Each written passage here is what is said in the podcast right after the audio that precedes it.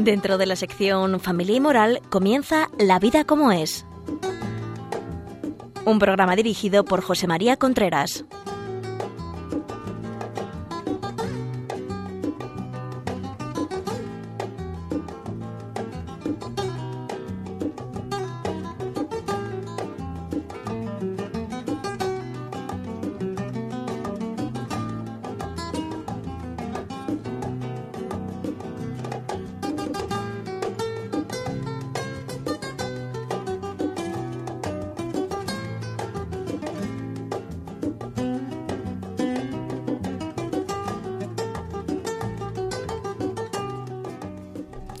Hola amigos, aquí estamos nuevamente, La vida como él, les habla José María Contreras. Yo creo que hoy vamos a tratar un tema bastante interesante. Vamos a hablar de educar a los hijos, de condiciones previas para educar a los hijos. Es decir, igual que para conducir las condiciones previas son pues, eh, pues tener carne de conducir, por ejemplo, y tener un coche, claro, pues para educar a los hijos también hay unas condiciones previas, es decir, que, que vamos a ir viéndolas, porque muchas veces dice eh, las personas, los padres, la gente con la que hablo, la gente que me escribe, pues dice que es que no, no saben educar, no, no, no, los niños les salen mal, los niños no salen como ellos esperaban, etcétera, y muchas veces que estas condiciones previas para educar no las viven. Después de la de la de hablar de estas condiciones, pues hablaremos un poquito de otras cosas. Ya saben, estamos aquí en la vida como es y condiciones previas para educar a los hijos. Yo creo que actualmente hay un cierto pesimismo en relación a la educación de los hijos. Es decir, hay personas que llaman, que te escriben, que dicen que que mm, hagas lo que hagas, hagas lo que hagas, el niño al final pues va a salir como lo digan sus amigos, como lo diga la sociedad, como lo diga la televisión. Esto es absolutamente falso. Es decir, no, no es verdad. Es decir, eh, lo último que dice una persona es que sus padres son idiotas. Y también mm, las cosas son como terminan, no como van por la mitad. Es decir, que mucha gente se cree que ha fracasado con sus hijos, que ha fracasado tal porque el niño a los, a los 15 años es un rebelde. Y alguno de ustedes a los 15 años no tenía una cierta rebeldía, pues entonces que estaba enfermo. Es que a los 15 años hay que tener una cierta rebeldía y no hay que tener la sensación de que es que las cosas van mal ni que podían... En mi época, que soy bueno, pues que ya tengo hijos y tengo hijos mayores, en mi época, pues una persona que era educada salía bien. Una persona que era mal educada salía, pues podemos decir un golfete, ¿no? una persona que era un poco golfa, un, golfete.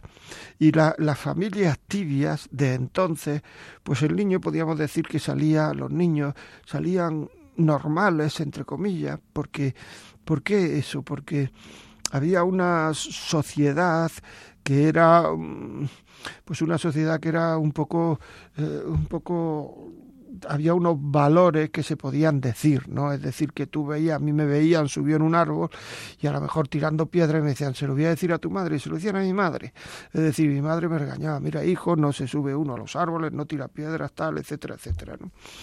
Actualmente, mm, eh, la persona que es educada por sus padres, que es educada por sus padres, que educar no es urbanidad porque urbanidad es otra cosa, tiene otro nombre, o sea, tiene el nombre de urbanidad, es decir, educar no es que un niño sepa eh, comer con el tenedor y sepa y con la con el cuchillo y con la con la cuchara cuando se utiliza, educar no es pues eh, ser elegante, dejar pasar a la señora en primer lugar, etcétera, etcétera. Eso no es educar. Eso se llama urbanidad. Y es muy importante. Pero educar es otra cosa. Educar tampoco es dar conocimiento, es decir, tú coges y, y dices, bueno, pues estoy educando a mi hijo y ¿qué haces? Pues lo llevo a inglés, lo llevo a deporte, procuro que aprenda informática. Bueno, eso es dar conocimiento.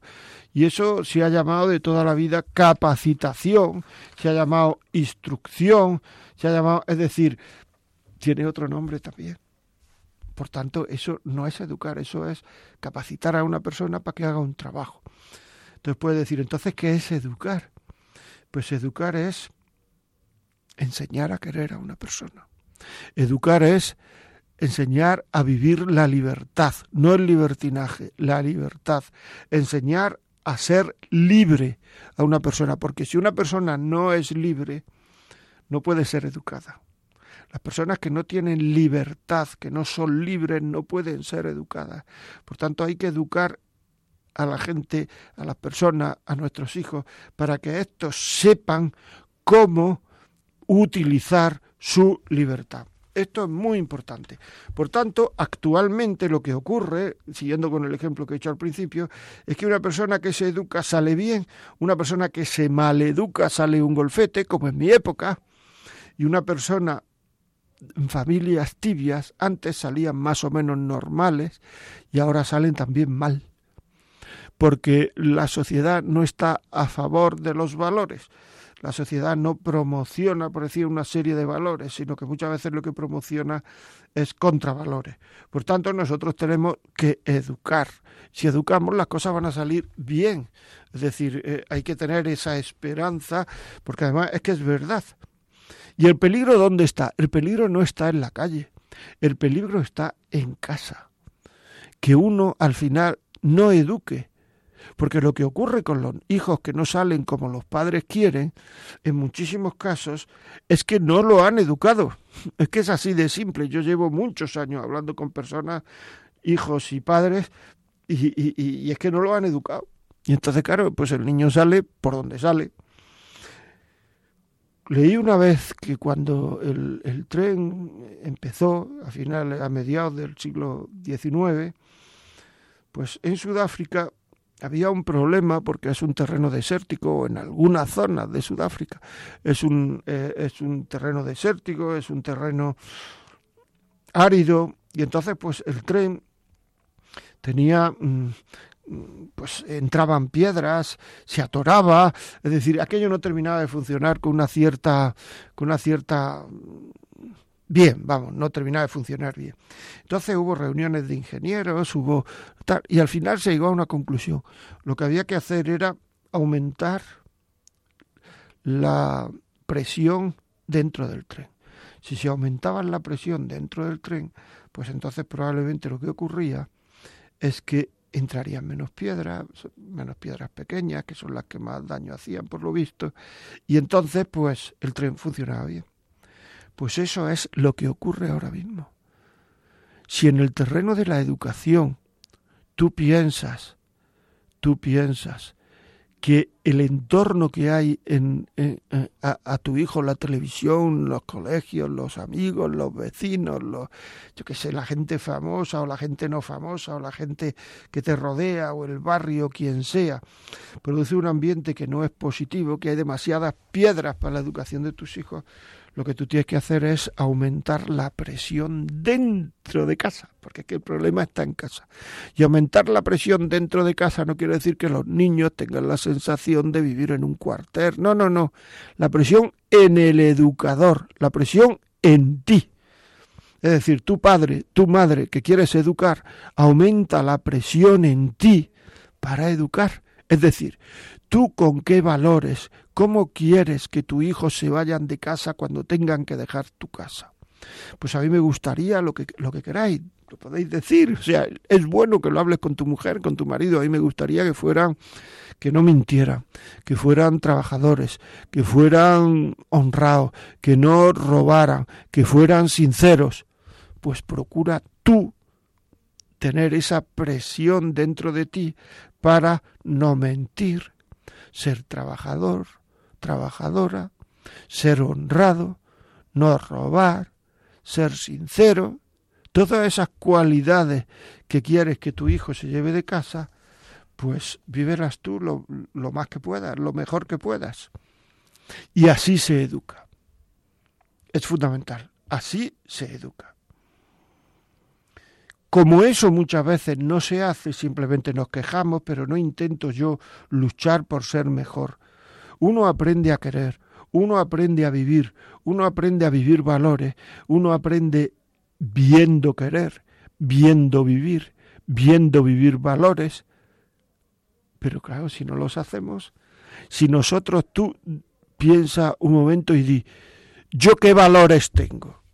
¿Qué valores tienes?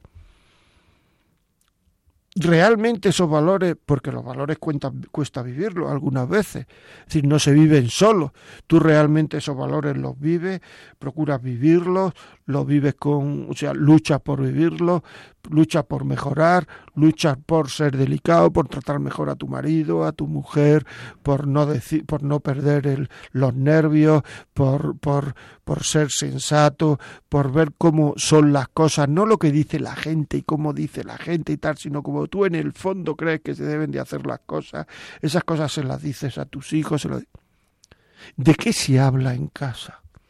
Porque de lo que se habla en casa es lo que se van a llevar también. O sea, los hijos saben lo que tú piensas de del amor, de la sexualidad, de la vida, de la muerte, del trabajo, de la amistad, de la religión. Todo eso es muy importante, porque a lo largo de una vida uno termina haciendo caso, uno termina, eh, a uno terminan influyéndole aquellas cosas que le han dicho las personas que lo quieren.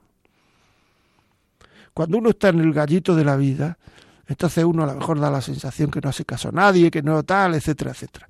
Pero cuando uno realmente, eh, en estas subidas y bajadas que tiene la vida, uno realmente piensa y dice, mi madre, mi padre, ¿qué pensaba de esto? Mi madre, mi padre, ¿por qué hacía esto? Mi madre, mi padre, ¿por qué luchaba?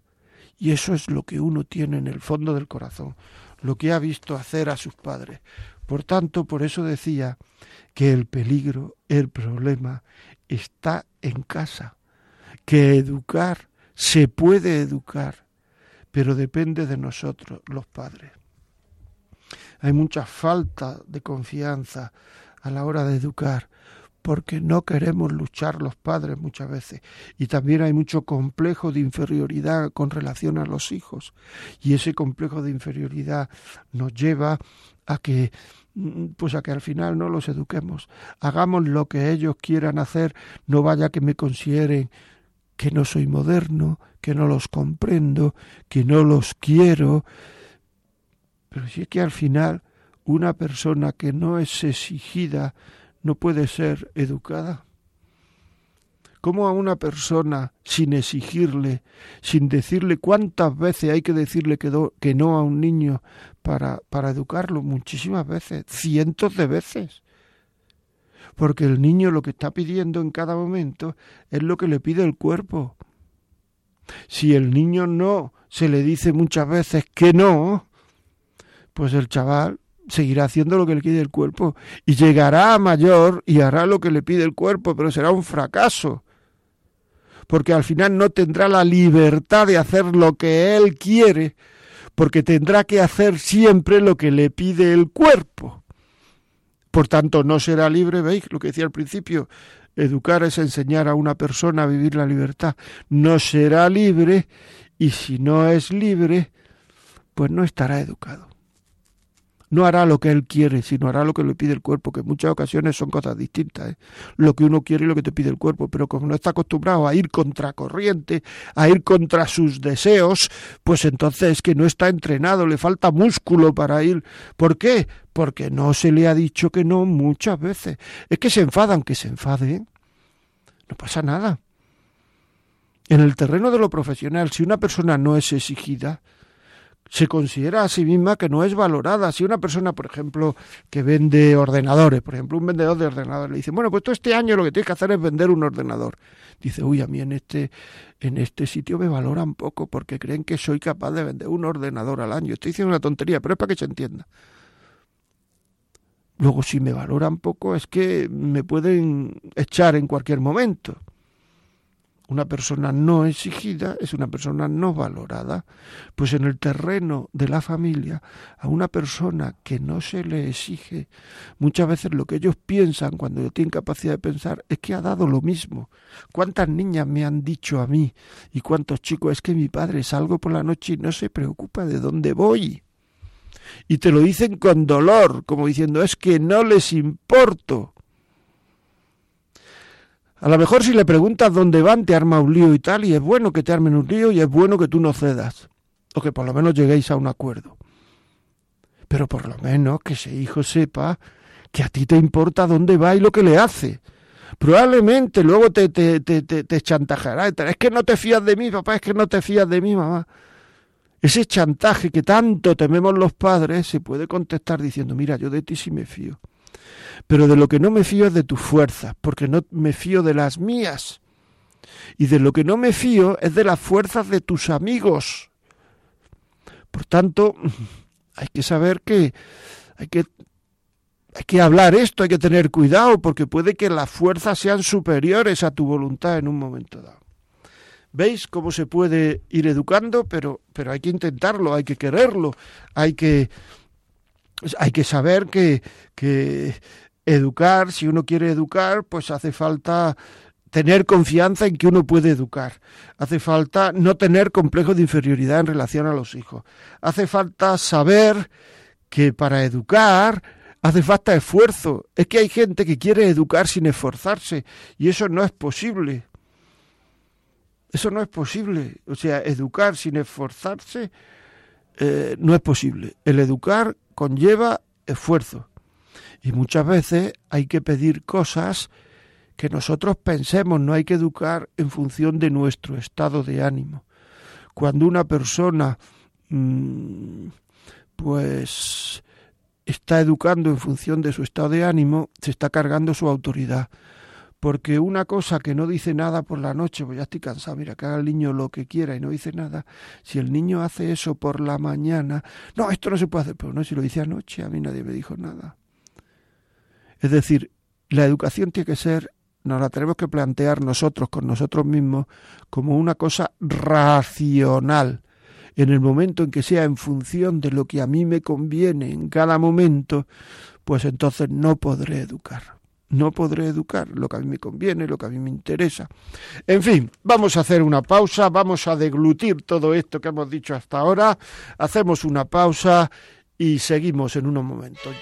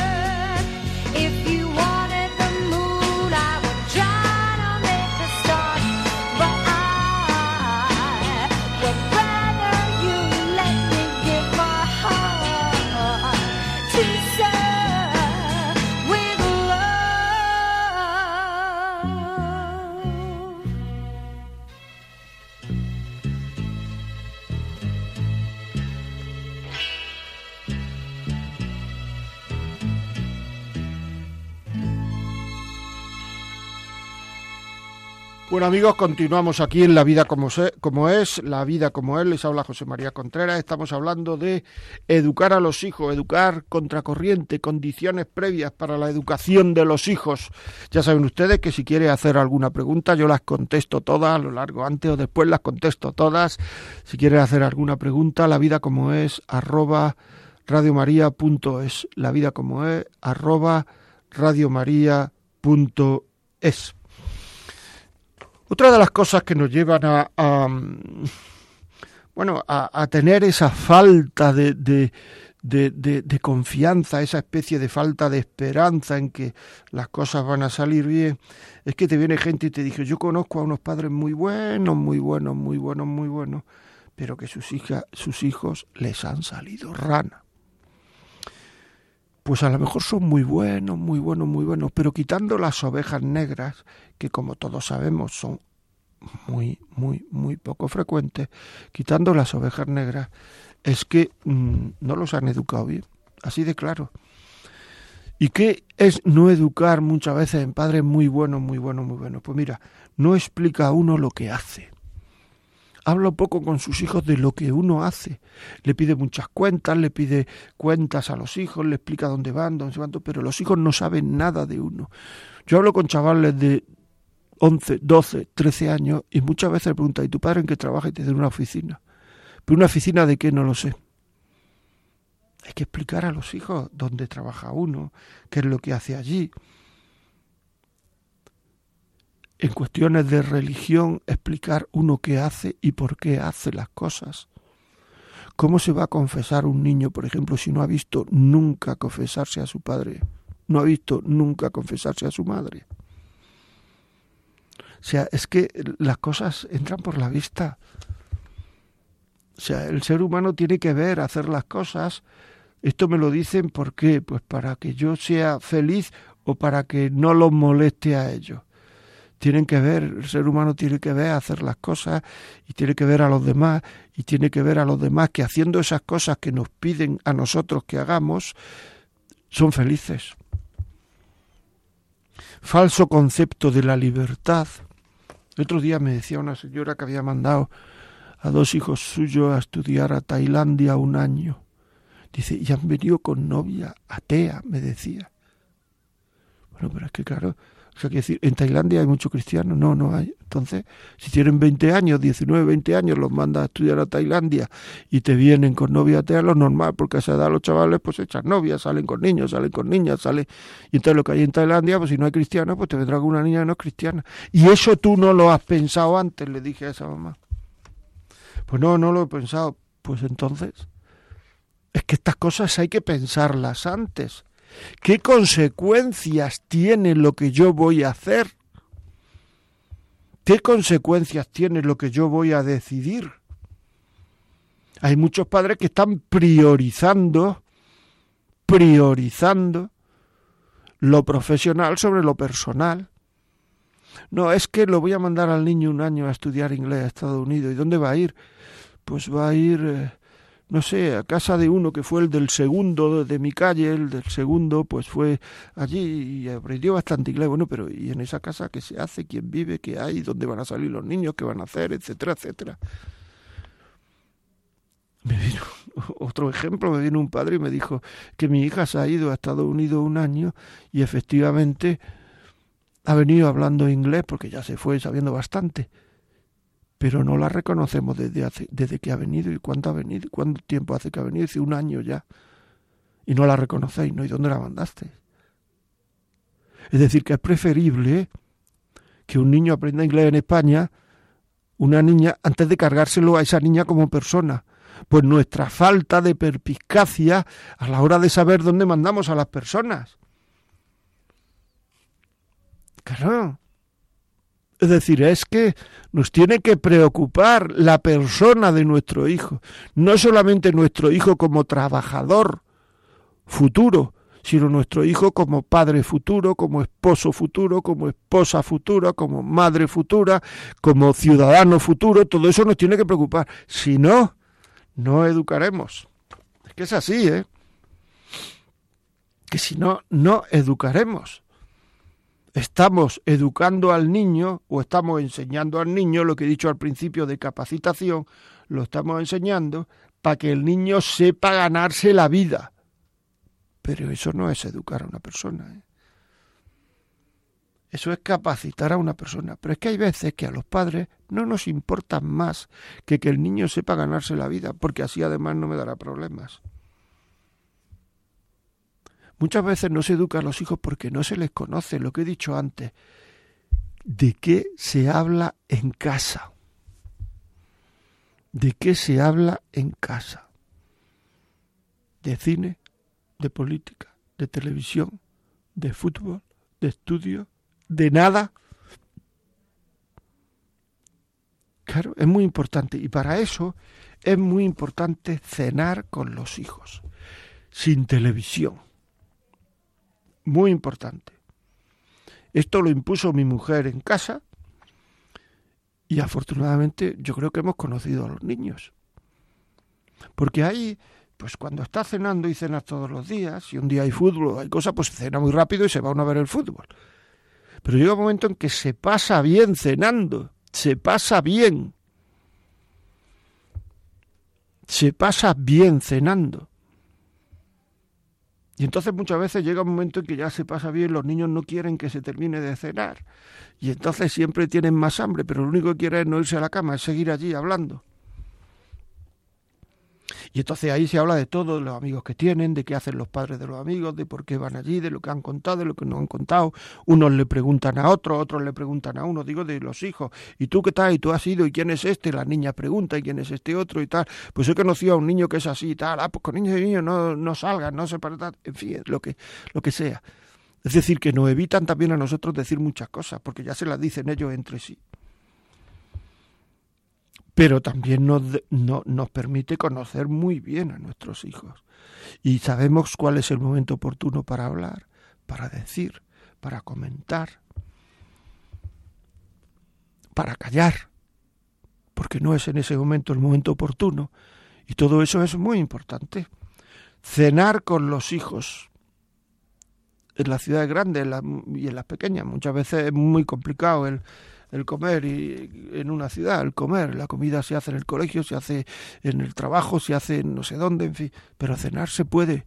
Para eso nosotros tenemos que estar muy de acuerdo, los padres, el padre y la madre, muy de acuerdo en que eso lo vamos a vivir como sea. Y hacerlo. Y en el momento en el cual eh, nos demos cuenta de la importancia que tiene, de lo que estamos conociendo, porque es que hay veces, y a mí me lo han dicho muchos padres, que llegan las vacaciones y se tiran 15 días por ahí en la montaña con los niños ¿eh? y se dan cuenta que no los conocían. Claro, si no hablamos nunca, porque como los tenemos siempre en casa, siempre tenemos a los hijos en casa, nos creemos que siempre podemos hablar con ellos de temas más o menos serios, de temas más o menos... Bueno, pues llega un momento en el cual se van los niños de casa y en esos 25 años no hemos tenido una conversación seria con nuestro hijo. Y luego nos quejamos y decimos, tal, es que el niño no, que me ha salido mal, es que no he tenido una conversación. Es que no hemos hablado con los hijos, es que con los hijos hay que hablar, hablar, estar con ellos, que nos vean, es que tenemos el fin de semana, pues el fin de semana, si lo tenemos solo el fin de semana, hay que dedicarlo solo a la familia. No podemos coger el fin de semana y entonces irnos a jugar al tenis, no a jugar al golf, irnos a jugar a donde sea, irnos a montar a caballo o irnos a jugar a la petanca. ¿eh? Y luego por la tarde poner la televisión, ver partidos de fútbol. No, no, hay que estar con los chavales. Y si pones la televisión y ver partidos de fútbol, lo ves con los niños al lado y comentándolo con ellos y hablando. Es decir, tener una cierta confianza con los hijos. He intentado no decir una cierta amistad, porque esto yo soy amigo de mis hijos. No, no, tú no tienes que ser amigo de tus hijos. Tú tienes que tener confianza con tus hijos y ellos contigo. Pero tú lo que tienes que hacer es ser el padre de tus hijos, la madre de tus hijos. Muy importante. Por tanto, todo este tema de amigos y tal, no, no, no. Buen rollito, buen, no, no, no. Un niño no piensa nunca en su padre, mi amigo, mi padre. No, no, no. Piensa en mi padre, mi padre. Y eso es lo que hay que hacer. Y así, claro, o sea, eh, se les enseñará, se les enseñará ir eh, aprendiendo a vivir, se les enseñará a vivir. Viéndonos a nosotros vivir, si es que lo que nosotros hacemos en nuestra vida merece la pena. Porque es que hay gente que es que, mm, que es que mm, no está enseñando lo correcto a sus hijos. Afortunadamente ya que he terminado la época en que creían lo, creíamos los hombres que tú educar niños era una cuestión de la mamá.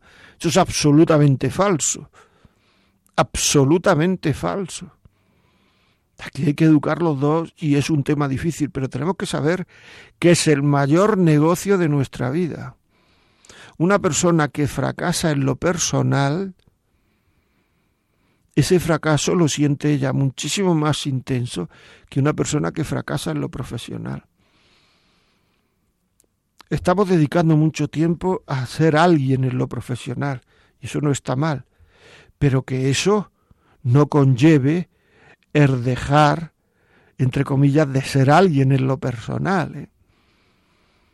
Porque es muy importante.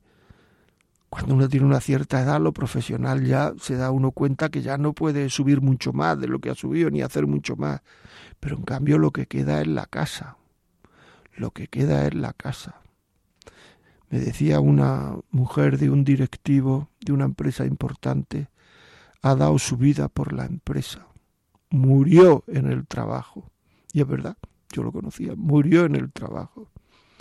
En el trabajo lo han olvidado y donde no lo hemos olvidado ha sido aquí en casa. Que lo importante de una persona, donde uno tiene que desarrollarse como persona, es en su familia. Y al final, el balance que hará uno de su vida estará en función de lo personal y después de lo profesional. Pero antes, mucho antes, de lo personal. Lo espiritual, lo psicológico, los hijos, el matrimonio. esto es así. ¿eh? De hecho, vas a algunas empresas y al final la gente muchas veces quiere hablar más de cosas personales que profesionales. Y eso está muy en función de la edad que tienen. Por tanto, ojo, ¿eh? ojo. educar es enseñar a ser libre a una persona. Educar es enseñar a querer a una persona. Y querer, amar a una persona, es querer el bien del otro. Luego la educación tiene mucho, mucho que ver con nuestra preocupación por los demás. Por si yo estoy en la sala de estar y estoy en el mejor sitio y me levanto para que se siente mi mujer. Si está ahí un chaval y se levanta para que se siente su madre, su padre, la abuela. Es decir, si uno está preocupado de los demás, si hay dos aceitunas en el aperitivo y una es más grande que otras y deja la aceituna para la abuela o para el papá o la mamá la más grande y no se tira uno como una flecha a coger lo mejor para mí, el mejor sitio, la mejor aceituna, el mejor trozo de, de, de, de, no sé, de lo que sea, de empanada, de, de, de lo que sea para mí, a lo demás. No, no, hay que educar, que es enseñar a querer. Y eso es el mayor bien que se le puede hacer a una persona. ¿Hay, hay algún bien mayor sinceramente, que enseñar a querer a una persona. Porque uno no nace queriendo, ¿eh? uno nace siendo un egoísta de muchísimo cuidado. Por eso, para enseñar a querer, lo que tenemos que mostrar son vidas y decir muchas veces no. Y sobre todo, sobre todo, sobre todo, para enseñar a querer, lo primero que hay que hacer es luchar. Uno, el enseñador, por querer. Por eso decía que el problema está en casa. Bueno, vamos a hacer otro pequeño paroncito y ponemos un poquito de música y seguimos con este tema que espero que a ustedes les esté pareciendo interesante. Está en la vida, señores, la vida como es. Cuando se miran sus ojos, cuando se escucha su voz, es más linda la mañana, nos alumbra más el sol cuando nos brindan su risa, cuando nos dan su candor. Brota un manantial de agua fresquita en el corazón. Ellos son el tesoro, ellos son la alegría. Es por ellos que la vida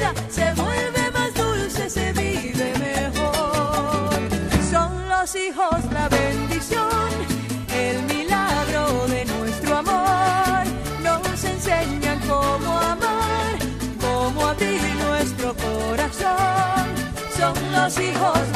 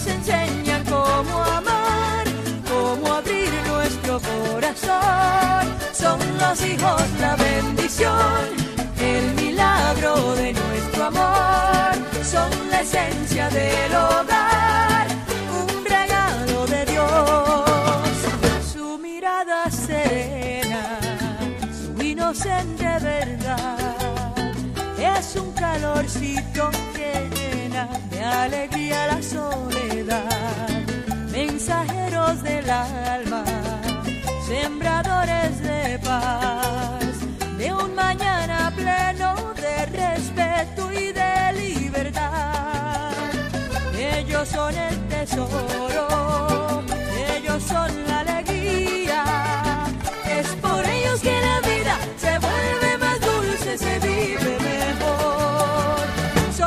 Los hijos la bendición, el milagro de nuestro amor. Nos enseñan cómo amar, cómo abrir nuestro corazón. Son los hijos la bendición, el milagro de nuestro amor. Son la esencia del hogar,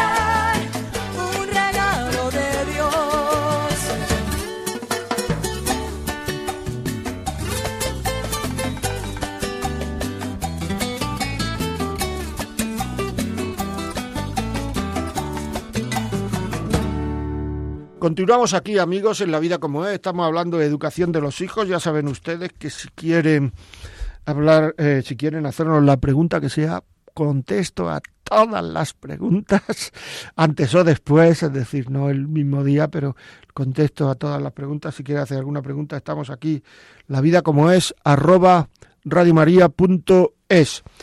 Y estamos hablando de la libertad, en la educación, de, de, de, de, enseñar. Una persona para amar tiene que ser libre, libre. Y una persona no libre no puede amar. Un animal no puede amar porque no es libre.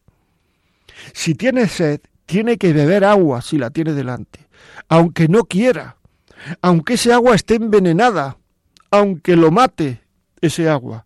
No puede coger y decir, no, voy a esperar diez minutos para beber agua, para que beba agua, mm, eh, no sé, para que beba agua otro, para que beba agua más clara o para que beba agua... No, no, no. Si tiene sed y tiene agua, bebe, porque solo se deja llevar por su instinto. En el momento en que a una persona le pasa eso, y le pasa a muchas, a muchas desgraciadamente, esa persona no puede querer, no sabe querer. ¿Por qué? Porque no tiene voluntad. No tiene voluntad. La voluntad es como un músculo que se va entrenando a base de hacer lo que uno debe y no lo que a uno le pide el cuerpo. Es decir, muchísimas veces, en muchas ocasiones, lo que uno debe y le pide el cuerpo es lo mismo. Decir, a la hora de comer uno tiene hambre y lo que le pide el cuerpo es comer y lo que uno debe hacer es comer. Y a la hora de dormir uno tiene sueño y lo que le pide el cuerpo. Pero hay algunas veces en que lo que pide el cuerpo y lo que debo hacer son cosas distintas. Y entonces ahí se ve el dominio que uno tiene de su voluntad, lo libre que es. Y en la medida en que va ejercitando la voluntad y va haciendo lo que debe, eh, aunque el cuerpo no se lo pida, en esa medida uno va siendo cada vez más libre. Si no es capaz de hacer lo que uno debe, aunque a uno no le apetezca en ese momento, esa persona no será libre, no sabrá querer y no sabrá enseñar a querer. Y esa persona en el futuro será un peligro, porque no sabrá querer, no sabrá mantener una relación con otra persona, no sabrá, mm, no sabrá eh, educar hijos, no sabrá porque como tiene que hacer lo que le pide el cuerpo, todas sus relaciones eh, amorosas, bien de, de matrimonio, bien de hijo, bien de noviazgo, estarán condicionadas por lo que pide el cuerpo. Por tanto, para ser libre hay que educar la libertad. La libertad, como he dicho antes, es como una balanza entre lo que me pide el cuerpo y lo que debo hacer. Cuantas más veces hagan lo que debo, más libre soy. Sabiendo que no es una lucha a todas horas, porque muchísimas veces, muchísimas veces, uno hará lo que le pide el cuerpo, que es lo que debe de hacer, como he dicho antes, a la hora de dormir, a la hora de comer, a la hora de... Muy bien. Hay también otras dos cosas que me gustaría mm, decir, que son dos cosas prioritarias a la hora de educar a una persona, que son dos cosas, digamos, mm, básicas, previas a la educación. Una de esas cosas es hacer que los hijos se sientan queridos. Mira que no estoy diciendo hacer que los hijos nos quieran o, o, los queramos, porque nos van a querer y los vamos a querer, sino hacer que ellos noten que son queridos. Hacer que ellos noten que son queridos. Porque una persona se siente querida por lo que le quiere su padre, por lo que le quiere su madre, y por lo que su padre quiere a su madre y su madre quiere a su padre. Ya sé que actualmente hay muchas familias. Según hemos leído estos días, cien mil niños todos los años son los hijos de matrimonios que se separan. Cien mil niños que van a tener una herida emocional de por vida. Y que se van a sentir menos queridos porque se van a sentir queridos por su padre, queridos por su madre, pero el cariño que su padre le tiene a su madre y su madre a su padre, ese ya no lo van a sentir. Y ojalá no no no eche encima del, del niño el que el padre quiera que deteste a su madre y la madre quiera que deteste a su padre. Ya sé, ya sé que esto ahora mismo hay mucha separación, mucha, como he dicho antes. Pero bueno, habrá que decirlo, no va a sufrir la verdad. Hay que saber distinguir lo corriente de lo de la verdad. ¿Qué lugar, que se sienta querido, qué lugar ocupa en la casa esa persona? ¿Qué está antes, el trabajo o mis hijos? Decirlo con rotundidad. ¿Qué es antes, el trabajo o mis hijos? Muchas veces se le acusa a los niños de nuestras dificultades. Por tu culpa este año no vamos de vacaciones. Eso no se le puede decir nunca a un niño. Echarle la culpa de nuestras de nuestras incomodidades. Un niño no se tiene que ganar nuestro cariño. Un hijo lo queremos todo lo que podemos y si no lo queremos más es porque nuestro corazón no da para más. Si nuestro corazón diera para más, lo querríamos más. Por tanto, estos hijos que dan la sensación de que tienen que ganarse el cariño de sus padres, eso es un problema para los hijos. Un gran problema. Que se sienta seguro en casa. Porque sobre todo a algunas edades los niños no saben cómo portarse, no saben si van a ser buenos trabajadores, no saben muchas cosas, sobre todo cuando empieza la preadolescencia.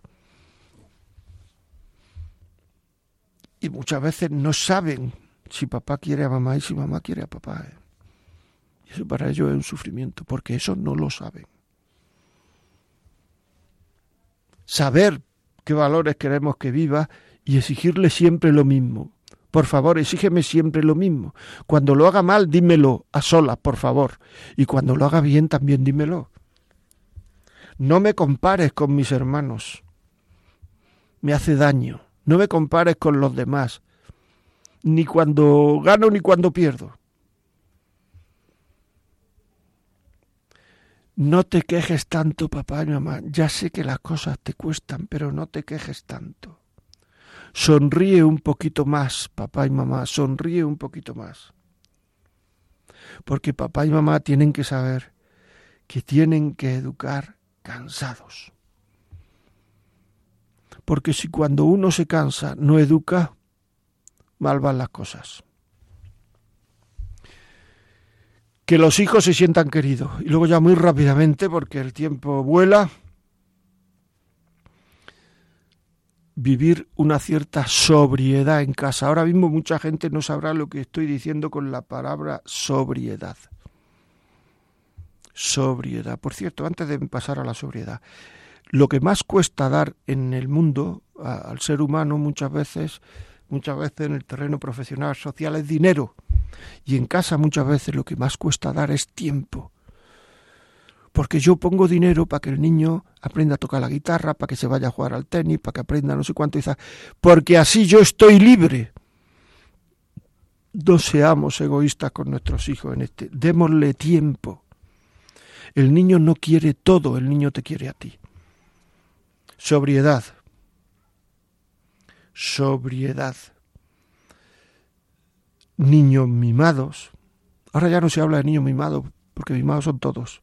Y ahora se debería hablar de padres mimados. Si tiene sed, que beba agua, no cada vez que abre la nevera que coja una Coca-Cola. Coca-Cola para los domingos, los días de fiesta, ¿no? Compromisos con los amigos, que los cumpla. No es que me voy a apuntar al equipo de fútbol del colegio. Bueno, vale, apúntate. Pero el día que llueva también vas a jugar al fútbol, ¿eh? porque si no le estás haciendo daño a los demás. Y nosotros, nosotros los padres, no evitar que los hijos cumplan los compromisos. Niño, dile que no va, porque está lloviendo y yo no tengo ganas de luego ir a recogerte lloviendo. Pues entonces dile que no se apunte al colegio. Pero si tienes que ir a recogerlo y le has dejado que se apunte, esto así es televisión y ordenador en el cuarto. Pero si eso es meter el padre electrónico en el cuarto, muchas veces dice, no, pero es que como este niño hace esto, cómo hace lo otro, si no, si, si en casa nunca lo ha visto, que no lo ha visto en casa, en la televisión y en el ordenador, que son su padre electrónico. Y esto es importante saberlo. Es importante saberlo. No nos atrevemos, a que no nos atrevemos a decirle a nuestros hijos, vamos a quitar el ordenador y la televisión de tu cuarto. Y del mío también, claro, si se, lo decimos a los niños, se lo decimos a los papás. Nos vamos a quitar del cuarto. Una persona valorada es una persona exigida. Bueno amigos, seguiremos otro día con estos temas tan interesantes de educación de los hijos que falta todavía, falta todavía, falta todavía mucho que hablar de esto. Pero bueno, si este tema le, le ha interesado, ya saben que si quieren la repetición de este programa, si quieren un, un, DVD, un disquete de este programa, lo pueden pedir, cojan lápiz y papel, porque si no se nos va al 902 500 518. Repito, 902 500 518. Pueden pedir y se les manda eh, eh, eh, este programa. Después, si quiere alguna consulta, yo contesto a todo el mundo. La vida como es, arroba radiomaria.es.